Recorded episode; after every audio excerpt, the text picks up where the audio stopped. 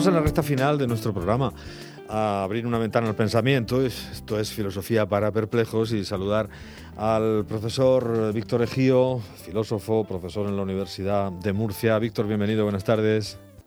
Hola, ¿qué tal? Bueno, e, estamos, estamos muy franceses, lo digo ya porque vamos a dedicar el espacio de hoy a una eh, pensadora francesa, aunque ejerce también en, Harvard, y eh, vamos a dar noticia, referencia de la muerte a los 99 años de Jean Daniel, que es el, fundador del Nivel Observateur, es una, más que una revista, como todo el mundo sabe, periodista, eh, observador y, un actante directo de lo que ocurría en la segunda mitad del siglo XX en, en Francia. Eso es es evidente. Eh, premio Príncipe de Asturias también, eh, hablo un poco de memoria, pero creo que fue en 2004, eh, y muy, fin, muy cercano pues a Camus y, algunos otros.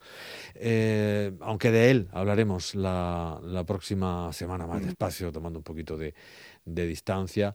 en fin eso será la, en, la próxima edición del programa. Queríamos dar esa referencia hoy.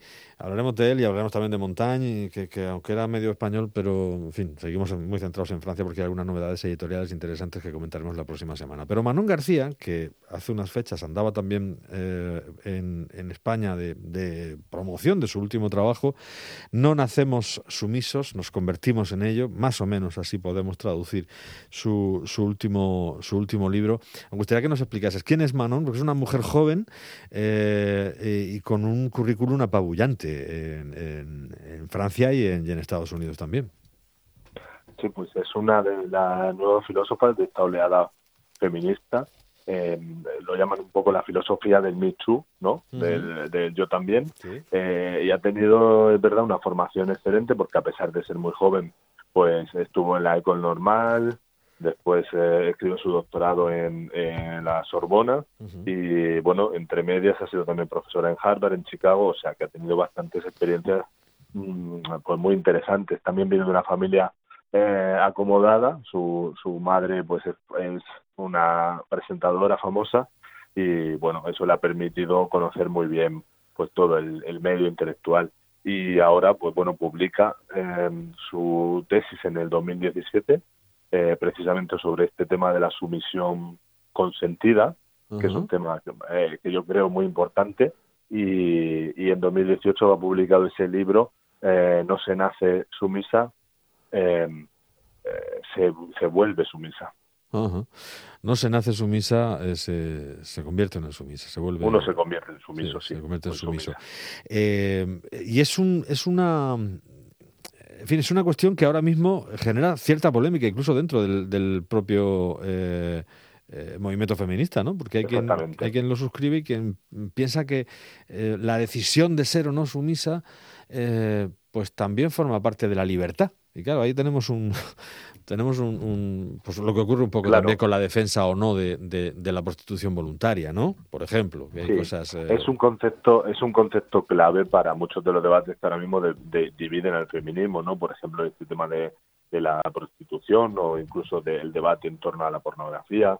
Em, entonces, pues sí, sí es un concepto que yo creo que viene muy a que viene muy a cuento. Ha sido también no lo olvidemos, clave en, la sociedad francesa. A lo mejor en Francia tiene algunos contextos, algún evoca cosas que a lo mejor aquí no nos la recuerda, pero en la primera gran movilización eh, feminista, y yo creo que es de ahí de donde viene eh, el interés también y, bueno, la historia vital de, eh, la filósofa que estamos hablando hoy, es el movimiento Ni putas ni sumisas, ¿no? que surge precisamente en las barriadas eh, del extrarradio de París y de Lyon, de las principales ciudades francesas, precisamente contra, contra casi prácticamente una vuelta atrás al machismo, ¿no? Contra una situación de opresión bastante, bastante importante, ¿no? Eh, eh, surge ese, ese, ese movimiento que tiene la palabra que se centra también sobre la sumisión, ¿no? Como un rechazo. Y hay también una obra más reciente de Welbeck, que se llama Sumisión, precisamente, eh, muy crítica con todo lo que es el, Islam, y, que causó también cierta polémica. Es una excelente novela de, política ficción donde efectivamente plantea una república francesa presidida por un, por un político islámico y, mm. y cómo a partir de ahí pues habrán, los franceses habrán de tomar la determinación de, eh, bueno, pues eh, ser sumisos en ese sentido, político sería, y religioso en este caso también, para poder continuar con su vida normalizada y sus, sus eh, trabajos, sus sueldos, sus dineros y tal, y quien no lo sea y será claramente relegado en segundo plano, en todos los sentidos. Por supuesto, por supuesto, cuando uno habla en Francia de sumisión, todos esos significados se nos vienen a la mente, ¿no? Em, eh, sin embargo, ha sido una realidad que el feminismo ha ignorado. Eh, ¿Por qué? Esa sumisión de alguna manera voluntaria se ha ignorado, porque lo que, lo que siempre ha marcado el patriarcado, el machismo, era que la inferioridad natural de la mujer eh, la condenaba a una sumisión prácticamente como una condición natural.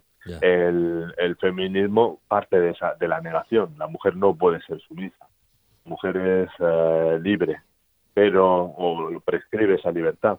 Pero, pero claro, no hay que negar y lo vemos hoy continuamente en todos los medios que hay, ¿no? Que la llegada, por ejemplo, al, al a la igualdad en el Parlamento numérica, ¿no? Que haya el mismo número de hombres que de mujeres, de diputadas, no quiere decir que avance necesariamente el feminismo, porque hay exponentes de un pensamiento profundamente antifeminista y machista eh, también entre las propias mujeres. Y eso pues, yo creo que es una realidad que no se puede negar. Cierto. Sí, no, y, luego también la postura de quien decide eh, jugar un rol en, eh, social más vinculado a la tradición, aunque no se sienta sometida a nada, en este caso la mujer, y que desde el movimiento feminista pues también se ha criticado esto, ¿no? Claro, la libertad, hay mujeres también pues en ese pensamiento más reaccionario que entienden la libertad, pues bueno, como eh, vale el, dedicarse a la crianza o al hogar o tal como algo voluntario. Hay también en parte, en parte hay un espíritu de vuelta a ciertos valores tradicionales, ¿no? En los años 60-70 parecía que había una reacción contra eso, a la condena prácticamente por sistema de la mujer al recinto de lo privado y ahora mm, parece que hay en ciertos sectores hay una vuelta una vuelta hacia atrás. Sí parece que una vuelta... ese es el fenómeno ese es el fenómeno que del que está hablando eh, del que está hablando García no eh, la sumisión la sumisión voluntaria. Ella cita en su libro en ese en esa obra eh, dos precedentes que le ayudan a comprender la, la situación porque es un concepto que dice que también se le ha escapado tradicionalmente a la filosofía que son, bueno, Etienne de la Boétie, claramente, que tiene ese discurso de la servidumbre voluntaria, ¿no? Ya en el, eh, pues hace tres siglos, eh, analizando un poco por qué eh, había, la mayoría de la sociedad se sometía al tirano, ¿no? Al absolutismo de su tiempo. Y, Freud, cuando estudia el masoquismo, que sería como un disfrute en el propio, en el propio placer de, verse sometido. Ya, ya, ya. Sí, sí, bueno, estamos viendo incluso con, la aparición de textos, libros y demás, cómo se, eh, se pone en valor también eh, eh, pues ese papel de las abuelas, esa recuperación de, de, el, dándole también la importancia que tenía, ¿no? Realmente, el, el, rol femenino, destacando algo que a mí no, no, no, me parece del todo desdeñable, como es la mujer es que no ha servido para nada, nada más que para estar ahí. Bueno, pues si no fuera por las mujeres en los años 30 y 40, este país no habría salido adelante, está, claro, ¿no? El ejemplo, el ejemplo también más claro es, pues bueno, de ciertas figuras que han defendido en toda esta campaña del Me se han puesto de parte de los hombres, ¿no? Han dicho que no hay una violencia sistemática, hay alguna. Claro, es, que eso, es, que eso, es otra historia. Lo que yo te, te digo eh, mm. son, digamos, pequeñas disensiones, pero dentro del mismo movimiento feminista. Es decir, bueno, empezar a valorar el, el, rol de la mujer no necesariamente eh, fuera del ámbito eh, doméstico o familiar, sino decir, bueno, eso, el mm. papel de las abuelas, etcétera, ¿no? Cuando han sido las que han sobrellevado la carga de, de, de, todo y han sabido hacerlo. otra cosa es mm, negar, por ejemplo, pues la, la, la violencia sistemática, por lo menos en cuanto a cifras de, víctimas es un conteo, es un goteo constante. Pues ahí te sorprendería saber que un feminismo liberal, o sea, ultraliberal, que considera que no, que no hay una violencia sistemática, que simplemente hay ciertas actitudes de ciertos hombres hacia ciertas mujeres, ¿no? Y no se plantean en, la globalidad, ¿no? igual que hubo durante mucho tiempo una, una gran polémica en torno a las clases, si existían o no, si existía la clase trabajadora o tal, eh, pues ahora también hay un, se pone en cuestión si el, si el patriarcado existe realmente o no existe. Em, también ha habido, pues bueno, lo que te comentaba, había mujeres que en toda esta polémica del Me han dicho, no, es que la seducción es así, la seducción tiene que ser así. Tiene que haber un componente también de, del hombre, de llevar la iniciativa, de, ¿no? Sí. Eh, y eso, pues bueno, lo han dicho incluso Vedet en Francia, o hay un movimiento también de conservador de asociado a cierta ideología que también lo ha puesto sobre la mesa, ¿no? Por eso eh, eh, surge también ese debate de la participación activa de, algunas mujeres en ese en ese estado de sumisión. Sí, sí, sí. No es algo, lo diferencia bastante bien Manon García, y eso habría que, que, señalarlo, de, por ejemplo, eh, la prostitución cuando no se tiene alternativa, ¿no? Dice, para que haya sumisión tiene que haber un mínimo de, de capacidad de acción. Si alguien no tiene una mujer no tiene los mismos derechos que un hombre, no podemos hablar de sumisión, porque no tiene otra alternativa. Claro, sí, sí, sí. Bueno, pues eh, esas son las, las, tesis que defiende eh, Manon García, ya decimos, eh, es filósofa, licenciada por la Sorbona y luego ha realizado máster.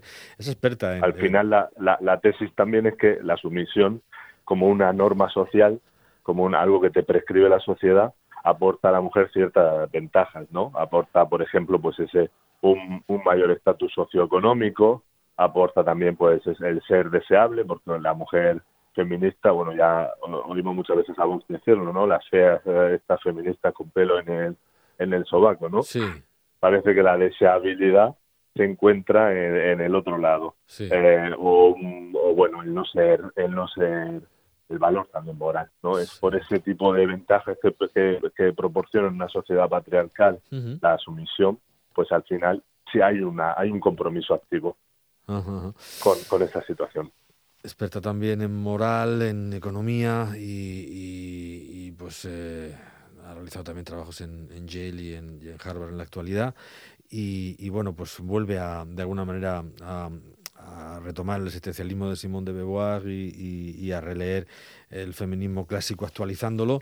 Y ahora este libro, que es novedad editorial, no nacemos sumisos o sumisas, nos convertimos en ello. Nos convertimos en ello. Efectivamente, ese es su último... un gran libro de filosofía porque repasa un poco toda la tradición, ya os decía, la Boétie, Heidegger, eh, Sartre, o sea que hay, hay mucho peso filosófico en esta obra.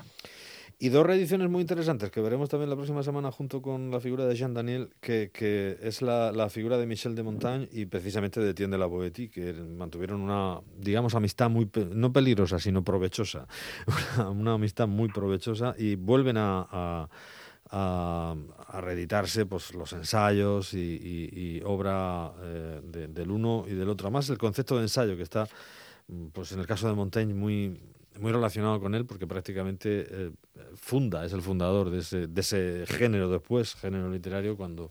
Eh, y eso no, es un autor que por mucho que uno lo relea siempre, siempre te aporta nuevas cosas y sigue siempre de actualidad. Medio aragonés, por cierto, por parte de madre, mm. creo recordar. Bueno, pues eh, hablaremos de todo ello. Gracias, Víctor Ejío, un placer. Hasta la próxima semana. Muy bien, un, gusto. saludo. adiós.